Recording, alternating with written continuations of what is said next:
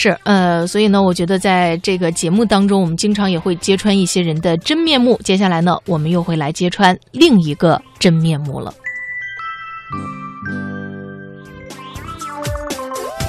这个呢，就是最近在网络上流传了一段快手主播做伪慈善的视频。主播们以慈善为名给村民发钱，直播完之后呢，又把钱给收回来。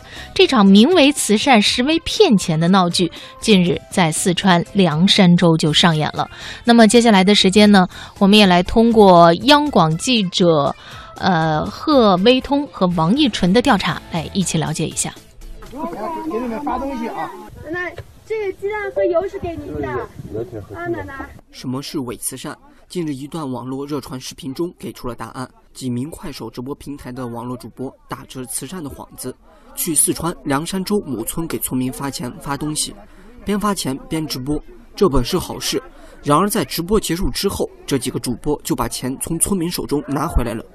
视频中的村民们穿着破旧的衣服，集聚在荒凉的山坡上。男子们站立在后排，妇女儿童蹲坐在前排。网络主播一口喊着“给你们发东西了”，一边却把原先发给村民的钱收回。村民们一脸茫然地把钱递给了主播，主播们就这么自导自演了一场伪慈善的表演。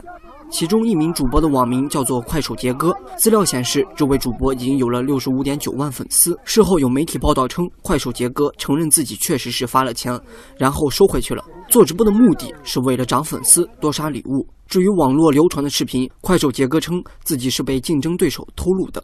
为了反击，快手杰哥将快手直播平台上同样是主播的快手黑叔、东北狼王等人的伪慈善行为进行了揭发。网络中的几名主播互掐，都指责对方是在做伪慈善。主播快手杰哥，我就跟你们这样说啊，人气能达到五百以上的，一天直播少说能收四千到五千块钱左右，能超过一千的能收到一万多礼物。你们买的那点东西才多少钱？你们把这个钱装在自己口袋里面。对不对得起良心啊？你会不会怕遭报应？天天就会忽悠粉丝骗礼物啊！我这样就要揭秘你们。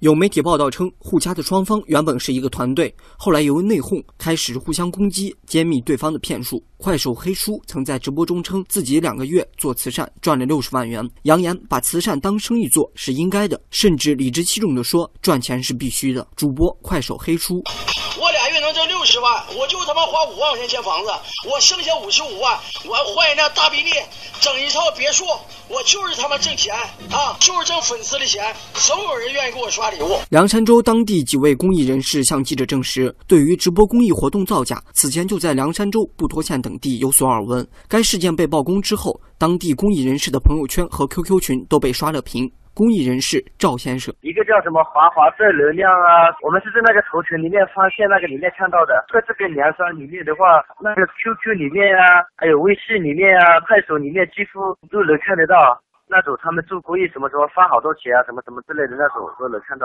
好多人都看到了。以前我还听他们那个布通那边的有些人是这么做的，比如说钱发了之后嘛，然后自己又回收过去，给他一点吃的，或者是给他一件衣服之类的那种都有。对于直播平台上公益造假的事件，四川省科技扶贫基金会副秘书长李家辉接受记者采访时表示，其实，在两周之前，他就通过当地自媒体了解到了有关情况。